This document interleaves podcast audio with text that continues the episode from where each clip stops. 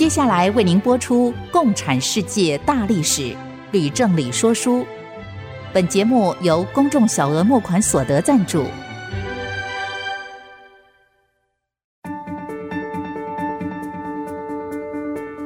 共产主义的兴衰影响近两百年来的全球局势。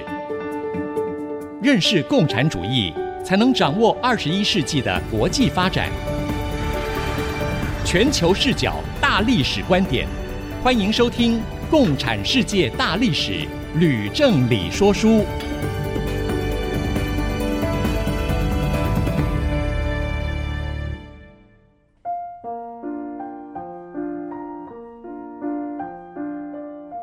欢迎收听《共产世界大历史》，吕正理说书的节目，我是徐凡。我是吕正礼。我们的节目呢，会在 IC 之音随选即播，在 Apple Podcast、Google Podcast 还有 Spotify 会同步上线。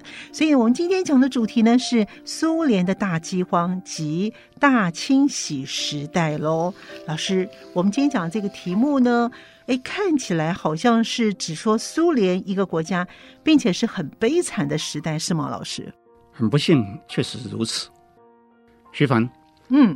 我们在前面说过，列宁在生前为了要扭转经济凋敝的情况，嗯，就决定改采新经济政策，不惜为此用高压的手段整肃反对的老同志。嗯，列宁死后，斯大林也继续支持新经济政策，并且把反对的季诺维也夫、加美涅夫等人都整下去。嗯。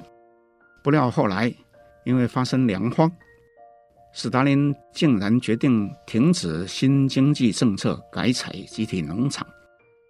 但是布哈林坚决的反对，说这样不但是农业会完蛋，工业也完蛋。嗯，结果斯大林不但不听，反而把布哈林跟支持他的人都打成所谓的布哈林集团。嗯，又发动反右倾分子运动。可以说是一意孤行，因此哈，大饥荒已经不可避免了。嗯嗯，又由于斯大林一人独裁，所以纵使发生了饥荒，他也不认为是自己的错误。嗯，反而用更残酷的手段杀害所有反对自己的人，或是呢，他怀疑有可能会反对自己的人。嗯，所以才有我们今天。在后半段要说的大审判跟大清洗，哇！听老师这样解释，就觉得心情就会很沉重哎。不过那个都是史实，所以呢，还是要请老师呢为我们的听众朋友详细的叙述。好的，不过我在说书以前，也要先提另外一件事，嗯，就是过了大约三十年。也就是在一九五零六零年代，中国也发生和苏联一样的事，不但有大饥荒，也有大整肃。嗯啊，很不幸哈，历史又重复了一遍。我想听众们对于这一段中国历史都略有所知，对，所以我就不多说，只是要请听众在听我们这一讲的时候，自己去把两者哈连在一起，好吗？哇，听老师这样说呢，我的心情又更沉重了。不过还是要请老师呢，继续的跟我们听众朋友呢讲的比较仔细一点。好的，在一九二七年十二月，联共部啊召开第十五大，当时就通过了决议，实施第一个五年计划。这个计划是从一九二八预定到一九三二年，一共五年。是。那么它的重点是在发展农业集体化。跟推动重化工业，嗯，那么它的结果如何呢？嗯，那我想就用一些比较具体的数字哈，嗯，来向听众说明。好，苏联原本有富农大概一百五十万户，中农呢是一千五百万户，那贫农呢五百万户，嗯，斯大林下令。没收富农所有的土地财产，把他们扫地出门，或是流放到西伯利亚，其中也有很多遭到杀害，或是自杀的。我必须指出哈，这些富农其实大多并不是世袭的贵族哦，而是在新经济政策实施之后，才靠自己的勤劳节俭发家致富的。不料在国家的政策一旦改变之后，嗯，竟招来杀身之祸。嗯，当时中农里面也有一部分被划为富农，那一样呢是惨遭清算。嗯。那其他的人就和贫农一样，被纳入国营的集体农场，引进新式的农业机械，扩大面积耕种。诶，那大型的农业机器又扩大耕种面积，那不是很好吗？老师，问题是斯大林忽略了农民的天性啊，是希望拥有自己的土地。嗯，当集体农场一切归公。就代工反抗，所以粮食生产不增反减，这种情况在牲畜的数目上可以看得更清楚。嗯，一九二八年，农家饲养的牛、猪、马的数目分别是七千万、两千六百万、三千四百万头。嗯，到了一九三三年，上面这些数字啊。全部都减半啊！哇，减这么多，为什么呢？嗯，因为农民宁愿将牲畜宰来给自己吃，也不愿意和别人分享。这就是人性吗，老师？不错。所以说，共产主义，我们说他的理想或许是很高的，嗯，问题是完全忽略了人性啊。其实这不是从斯大林才开始，而是从马克思就错了。真的是呀，那史达林怎么办呢？史达林发现农民消极怠工之后，也曾经踩过一次刹车。哦，于一九三零年初，在《真理报》发表了一篇文章，题目叫做《胜利冲昏头脑》。他承认集体农场的运动可能是跑得太远。嗯，不料在文章刊出以后，很多农民就开始依史达林讲的。自愿的原则，申请退出集体农场。嗯，史达林却大怒哈，嗯，百般的恐吓啊，所以农民又不得不哈被赶进了集体农场，但仍然呢是代工，所以饥荒啊就没有办法避免。据估计哈，在那五年当中，有将近一千万人饿死。一千万人呢？是，其中有半数哈，竟然是在号称为谷仓的乌克兰的地区。哇，老师刚才讲这一千万人，那真是太吓人的数字哎，也太惨了。那么工业呢，是不是也失败了呢？老师，从重工业看，苏联总共进行了一千五百个建设项目。嗯，原先极端落后的苏联各城市。在一九三三年以后，竟然出现了许多钢铁厂、机械厂、汽车厂、拖拉机厂、水电站、肥料厂跟化学厂。嗯，苏联的重化工业的基础从此就奠定了哈。嗯，那国防工业也由此逐步的建立了。嗯，然而在同一个时期，苏联的轻工业的投资却只有重化工业的六分之一。它的结果是什么呢？是人民的生活水准仍然很低，生活困苦，消费不足。因为工人呢，大多也是消极的代工。嗯，那么农村发生了大饥荒，工人的生活也很困苦。那么计划的经济还能够继续吗？虽然是人民生活困苦，斯大林在第一次五年计划之后，又继续推动第二次五年计划，以及第三次、第四次。不容任何人以任何理由反对。哇，那老师一党专政、一人独裁，真的是很厉害。那史达林一个人说要，别人都挡不住，真的没有人敢反对他吗？当然有人反对，但是没有用。真的有人可以胆大包天站出来 say no 吗？不但是有，也不止一个人敢。哦，是谁呢？嗯、可以胆子这么大呢？嗯。那当时有一部分老共产党员忍不住批评，其中的代表人物是内战时期的一个红军名将，叫做斯梅尔诺夫，还有前宣传部长柳廷。斯梅尔诺夫当时人已经在牢里面了，嗯，却仍然在报纸上发表文章啊，直接的说，由于当今的领导者不能打破经济及政治上的死结，党内都深信只有更换领导者。哇，这个胆子很大呀！那老师，您说的另外一个，他叫做柳廷。那柳廷的这个人，他怎么做呢？柳廷是布哈林的旧部，他写了一份两百页的论文，在党内传发。嗯，其中列举史达林的错误，措辞非常的激烈。嗯。因为他说史达林是革命和党的掘墓人，你听啊，掘墓人啊，所以主张改变政策，要求放慢工业化的速度，结束国营农场，回到个体农业，恢复党内的民主，又要求将史达林免职。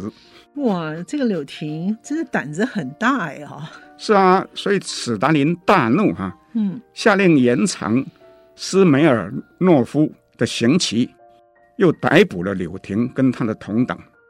他又认为柳廷的行为等同叛国啊，必须处死。不料当他召开政治局会议讨论这个案子的时候呢，他的提议竟被否决。喂，居然有人敢反对他？是啊，史达林更怒啊。嗯。而当他发现基洛夫和奥尔中尼启泽这两个核心干部竟也投下反对票的时候，那更是耿耿于怀了。哇，同时这样子，这两个人也要特别注意了。是啊，所以我也要做一个预告：嗯、基洛夫和奥尔中尼启泽两人在后来都死于非命。哇！看来自古以来，忠臣的谏言都不会有好的下场哦。不过我们先在这边先休息一会儿，马上回来。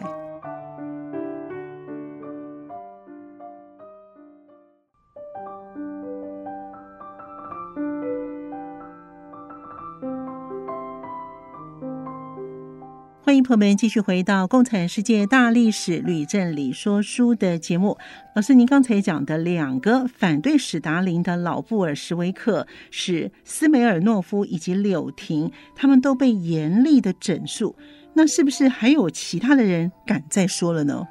不但是有，而且还是史达林最亲近的人，嗯，就是他的太太。哇，结果呢，不幸导致发生一出。悲剧，哇，真的是哎！反正呢，我知道呢，今天的故事呢，真的都蛮悲惨的哦。听了之后，你心里会有一点点沉重的感觉哦。不过呢，到底是怎么样的一出的悲剧呢？老师，史达林的妻子是只有三十二岁的纳杰日达，他竟举枪自杀身亡。哇，竟然自杀了！他为什么要自杀呢？纳杰日达是史达林在革命年代老朋友的女儿，嗯，性情很善良，嗯哼，她在婚后啊，很少外出啊，嗯，却和常来他们家中的苏共领导人都很熟，小孩们哈，尤其喜欢风趣的布哈林，嗯，但在史达林把政敌一一斗倒以后。来家里的老朋友就越来越少，使得他怅然若失。斯大林跟布哈林反目成仇，尤其使得他和孩子们哈都困惑不已。嗯，到了一九二九年，纳杰日达获得斯大林同意，到莫斯科工业学校去上学。嗯，开始交了一些朋友。其中有一位名叫赫鲁雪夫，嗯，正是日后的苏联总书记。是赫鲁雪夫后来在他所写的回忆录里面承认，纳杰日达是他人生中的一张彩票，他因而认识斯大林，获得赏识哈，嗯，从此就青云直上。的确是。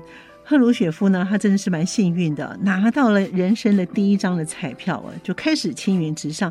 不过我很好奇，那么纳杰日达他的这些同学们都知道他是史达林的夫人吗？老师，这是好问题啊。当时纳杰日达的同学们大多不知道他的身份，嗯，所以其中有一些人每天就大胆的在谈论工厂工人的悲哀。还有日益严重的大饥荒啊！纳杰日达不但亲耳听到，也亲眼目睹，有同学接到家书以后，一边在读，一边在流眼泪。哇！嗯、他就大为不安呐、啊。嗯嗯。所以就将他所见所闻了，就告诉了斯大林。嗯。不料斯大林竟派人去监视那些同学。有些人还被抓去审问了，所以纳杰日来就大怒了，嗯，嗯，就开始跟斯大林争吵啊，有时候啊，甚至不顾场合，嗯，一九三二年十月革命十五周年的宴会当中啊，两人呢甚至当众大吵一架，嗯，过了两天，纳杰日达又在午夜时分。在家里面跟史达林吵了最后一架，然后就举枪自尽了。哇，听完这故事真的是蛮沉痛的哈。那纳杰日达他自杀对于史达林会有什么样的影响呢？这又是个好问题哈。嗯，史达林在妻子死后就向政治局请辞总书记啊，但是获得未留啊。很多历史家认为柳亭事件。跟纳杰日达的死啊，对史达林造成非常大的影响，因为揭开了他的心理的黑暗面了。嗯嗯，我在这里要打个岔。嗯，史达林让我想起中国历史上的一个大人物。是谁？很多人都知道明太祖朱元璋。嗯，建立皇朝之后，大杀功臣。对，是不是？是。每一次都酿成大狱。嗯。是几千个人，甚至几万人啊，可以是说是非常的惨。嗯，那朱元璋有一个宰相叫胡惟庸，也曾经谋反失败，结果酿成大汉。嗯，同样十几万个人，所以呢，使得朱元璋对所有的大臣都不信任。嗯，那又过两年，朱元璋的皇后啊突然病死，嗯、他的皇后呢叫马皇后。是。是历史上有名的贤德皇后，嗯，常常劝明太祖要宽厚为政，善待功臣。那这马皇后又是朱元璋最违建的时候呢，嫁给他的，对，所以是朱元璋的知己，两人呢无话不谈。嗯，所以很多历史家说，马皇后的死哈，对明太祖不但是极大的打击哈。也使得他的性情中的黑暗面哈、啊、显露的时候呢，已经没有人可以阻止了。哇，那不是更糟？那老师您这么说，这一段的比较的历史啊，真的是蛮有意思的，也让我们的听众可以更加的了解啊。只是呢，有一点蛮可怕的是呢，我还是要问老师的是，史达林是什么时候开始大杀同志呢？一般认为，纳杰日达。死后两年，发生在列宁格勒的基洛夫案是起点。哦，那您刚才说有特别预告基洛夫会死，那么基洛夫案究竟是怎么一回事呢？基洛夫死的时候，他的官职是政治局委员兼列宁格勒党委第一书记。有人认为他可能是。史达林的接班人，嗯，在后世有很多学者都说，基洛夫案是大清洗的前奏，嗯哼，而他的死跟史达林脱不了关系，嗯，在基洛夫死后二十几年，赫鲁雪夫当选为苏联的总书记，他曾经下令。成立一个特别的委员会，负责调查史达林时代无辜受害者的案件。嗯，也调查了基洛夫事件，并且根据调查结果认定史达林的嫌疑非常的大。嗯，那由于基洛夫案影响重大，所以我们特别呢要为听众详细的叙述。哇，太好了！精彩的故事当然要请老师越讲的仔细，我让我们的听众能够更加的了解。在一九三四年十二月初，有一名矮小瘦弱、名字叫做尼古拉耶夫的三十岁失业工人，在傍晚的时候进入列宁格勒党委办公大楼。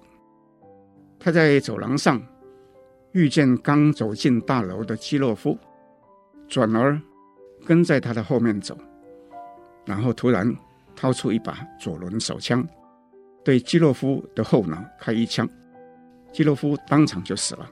哇！史达林在第二天清晨匆匆地从莫斯科赶到，亲自参加审讯凶手。在审讯之后，又指示将此案定性为与反对派的阴谋有关。苏联的报纸都奉命按这个方向报道，而凶手在当月的月底呢就被处决了。这么快，不到一个月就可以把他处决了？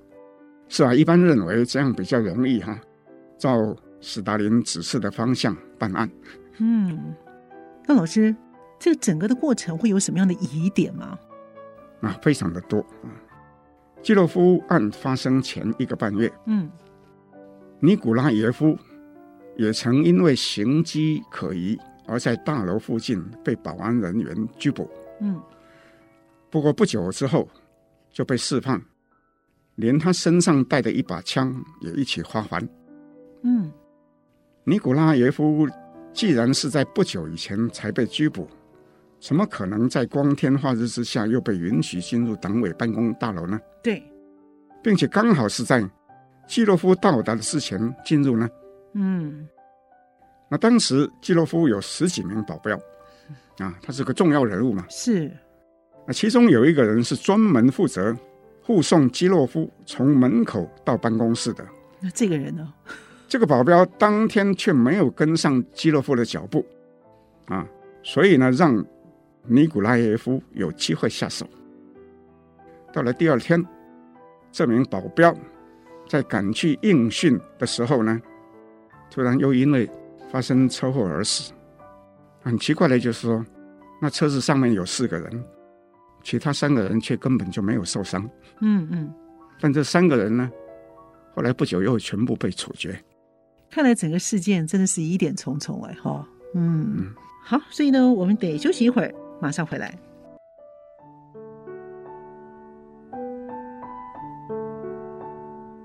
迎朋友们继续回到《共产世界大历史吕振理说书》的节目。我们的节目呢，也会在 AC 之音随选即播，在 Apple Podcast、Google Podcast 还有 Spotify 会同步上线。每个星期二的晚上的二十点播出，在每个星期六的下午十四点到十五点也会再播出一次。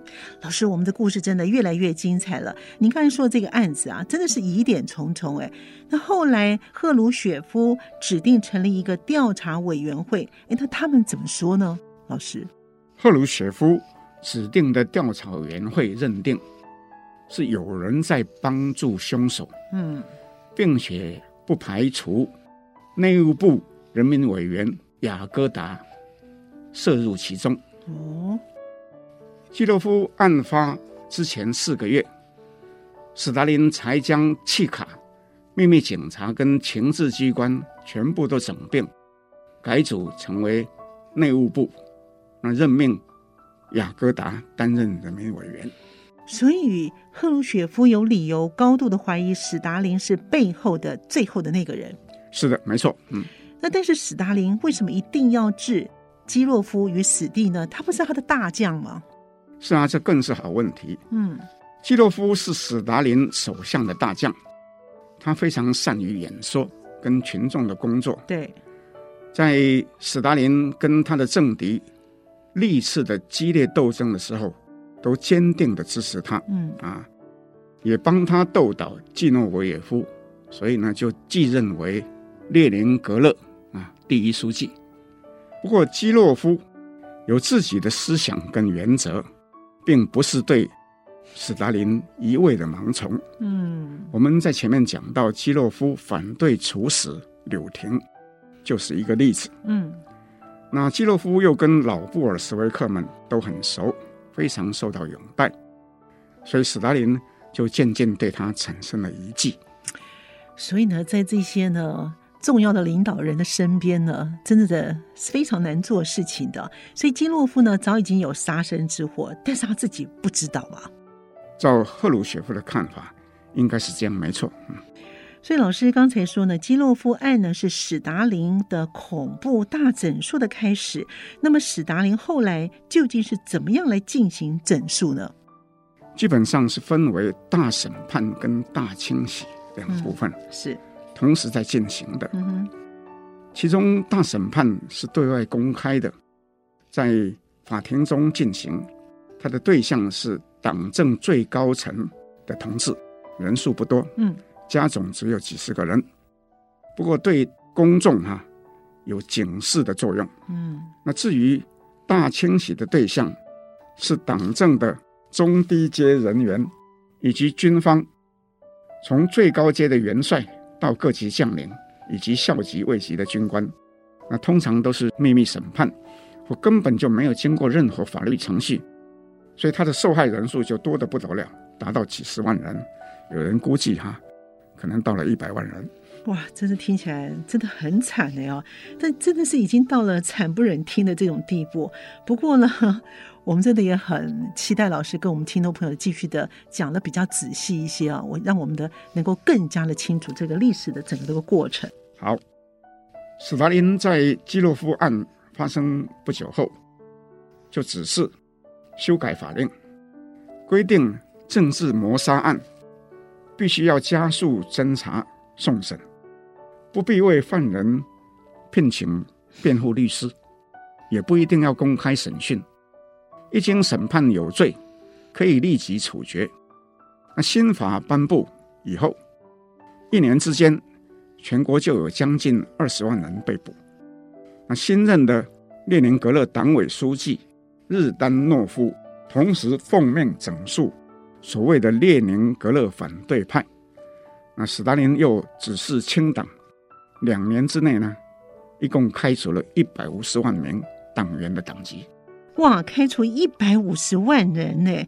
我的天哪，那史大林一个人竟然有这么样大的权力，真的是很难以相信哎。是啊，所以有人说哈、啊，共产党的总书记比古代的沙皇或是中国皇帝的权力啊，那还要大得多啊。是，看起来是啊。与此同时，那史大林。宣布成立修宪委员会，那新宪法就在一九三六年十二月公布啊，其中确立哈，苏联是一个工农社会主义国家，由共产党一党专政。史达林自称这是世界上最民主的宪法，那这是他的原话啊。嗯，那事实上，几乎所有的选举都只有一个候选人，人民并没有什么选择。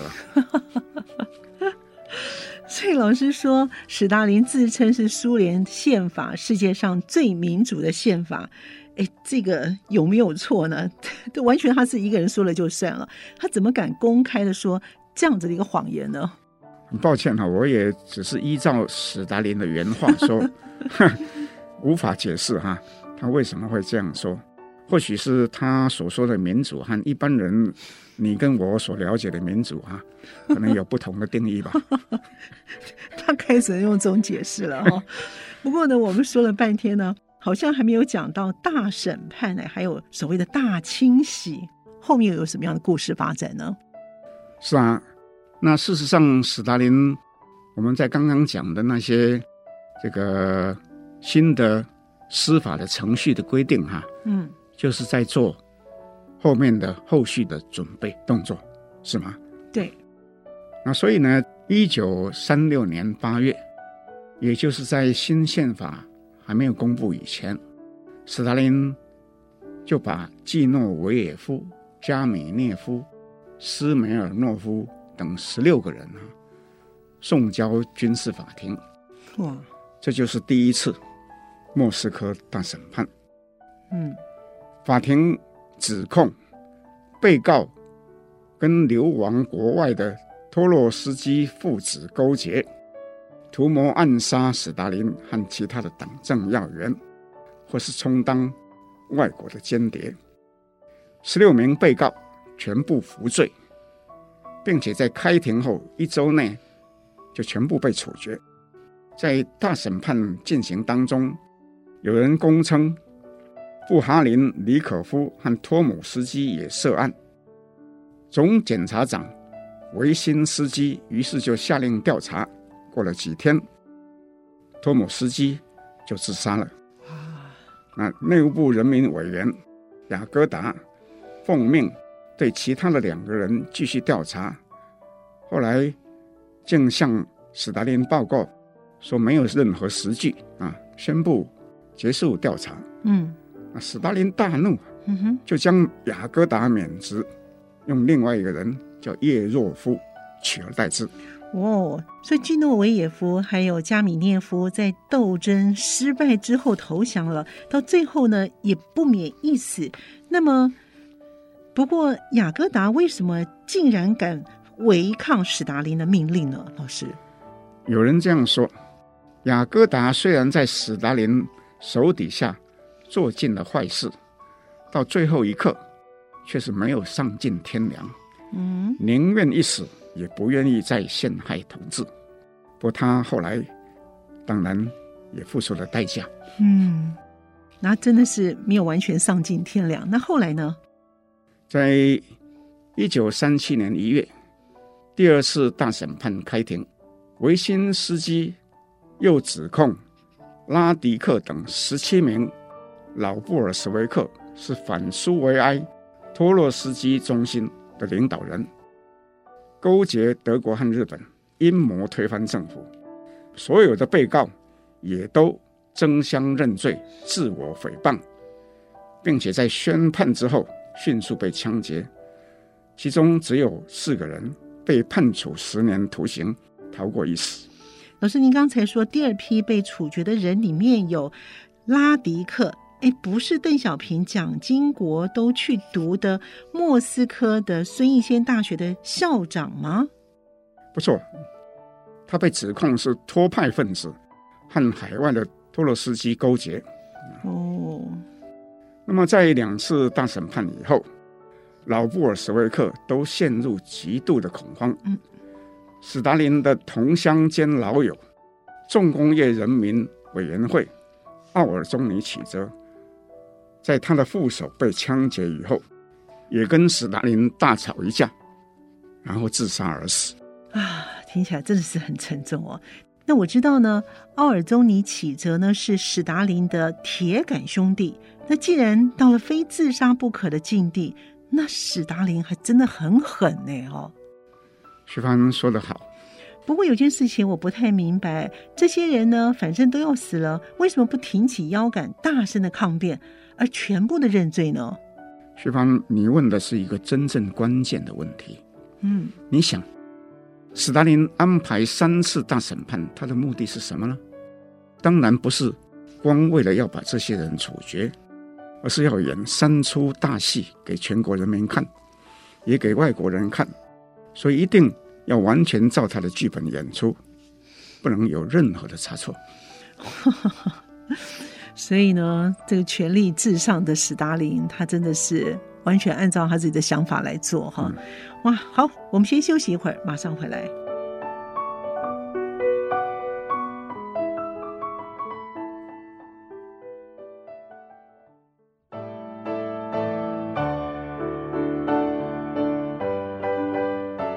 欢迎朋友们继续回到《共产世界大历史吕正理说书》的节目。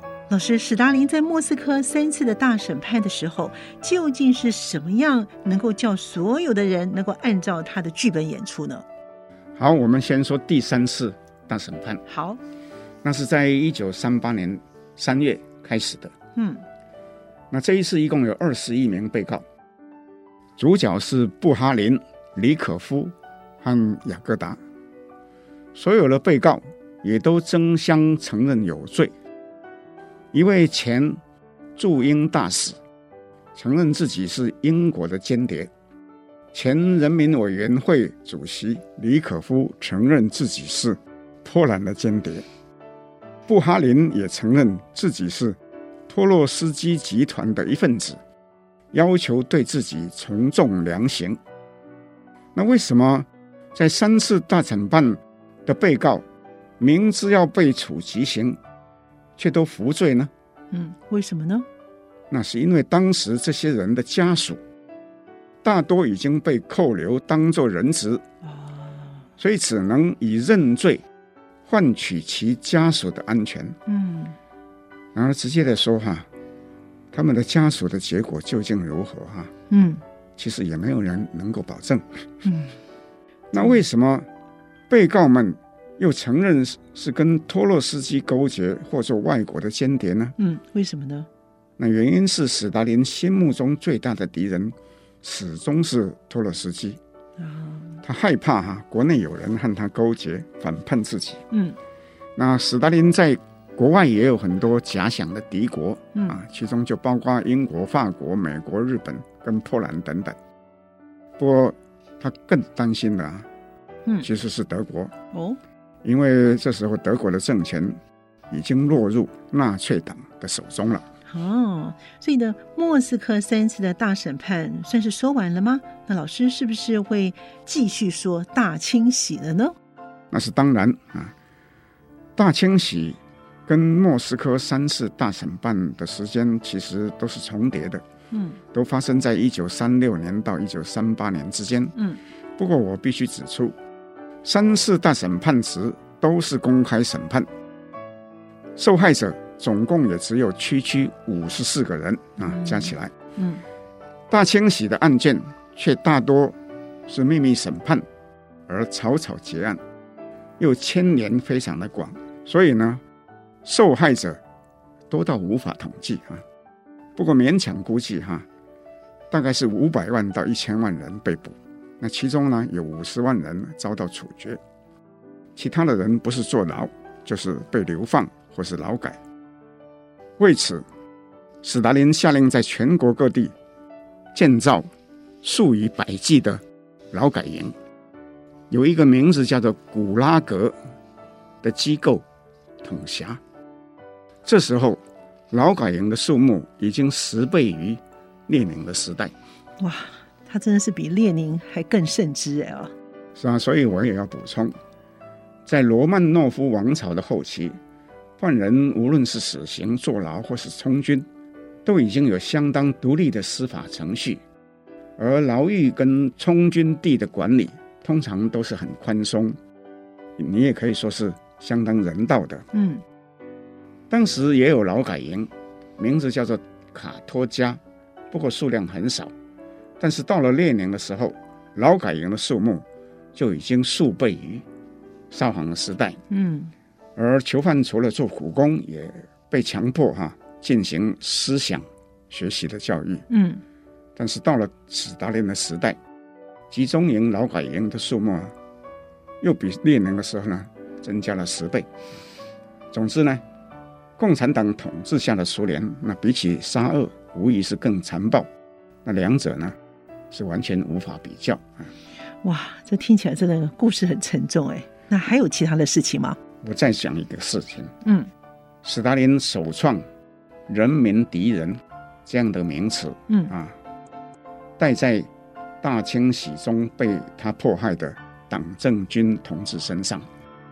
那关于党和政，那根据日后赫鲁雪夫指派的委员会的调查，当初。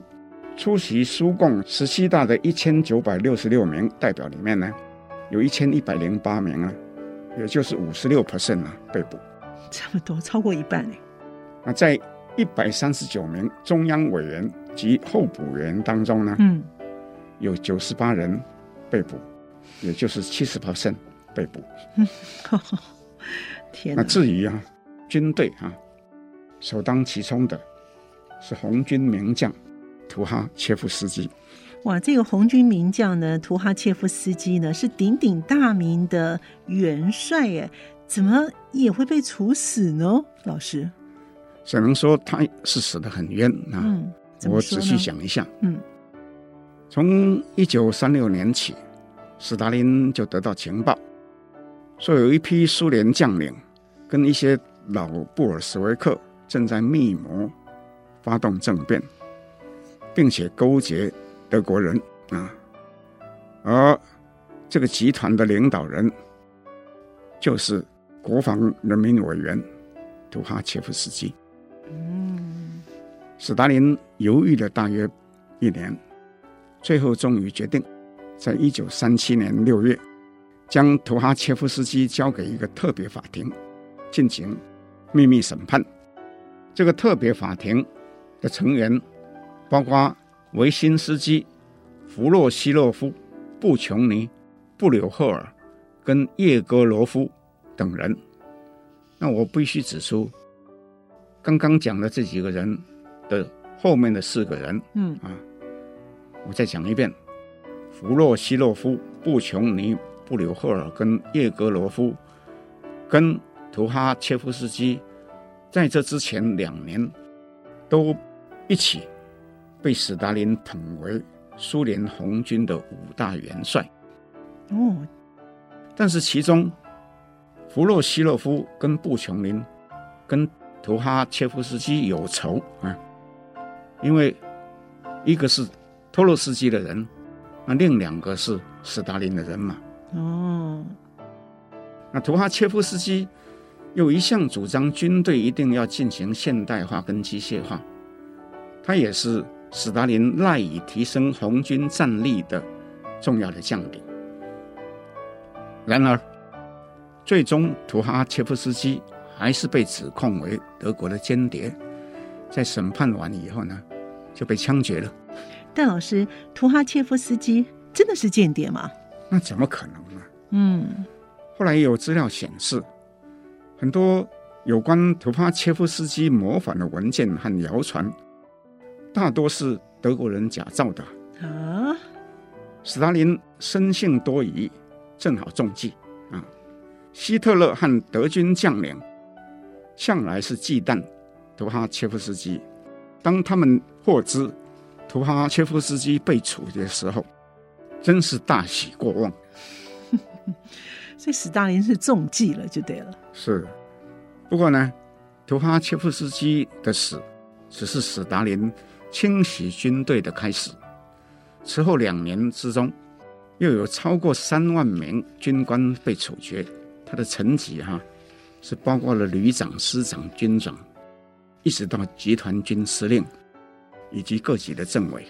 哇！我特别要指出一件事，嗯，前面说到的五大元帅哈，在大清洗之后，叶戈罗夫跟布柳赫尔也都遭到秘密处决。那其中的布柳赫尔，我再重复一遍。就是曾经奉派到中国协助蒋介石率领国民革命军北伐的军事总顾问加伦将军啊，原来是这样，哇，这个故事听起来真的太悲惨了。不过呢，史达林杀了那么多的元帅、将军，还有中低阶级的军官，那希特勒不是就很高兴了吧？那是当然了啊。苏联军队中的精英大部分被史达林清洗之后，对，希特勒就命令参谋本部开始拟定将来进攻苏联的计划。那史达林怎么办呢？那只有一个拖字诀了，就是尽量延缓和德国之间的战争。所以呢，我在这里要预告啊，我们下一讲要讲的就是希特勒怎么样子领导纳粹。取得德国的政权，并且开始对外侵略。所以，我们下次的主角是从苏俄转移到德国了。是，哇，越来越精彩了！我们非常期待下一讲的故事啊。我们今天的节目呢，就先进行到这里喽。我们的节目呢，也会在 IC 之音随选即播，在 Apple Podcast、Google Podcast 还有 Spotify 也会同步的上线，欢迎大家按时的收听。如果您对于节目有什么样的建议跟问题的话，更欢迎您到 IC 之音的网站“共产世界”。大历史吕正理说书的节目页面留言，我们的网址是 triple w 点 i c 九七五点 com，或者是 service at i c 九七五点 com。共产世界大历史吕正理说书，我们下次见。各位听众，下次见，拜拜。明白过去，才能洞悉现在，展望未来。共产世界大历史吕正理说书节目由公众小额募款所得赞助播出。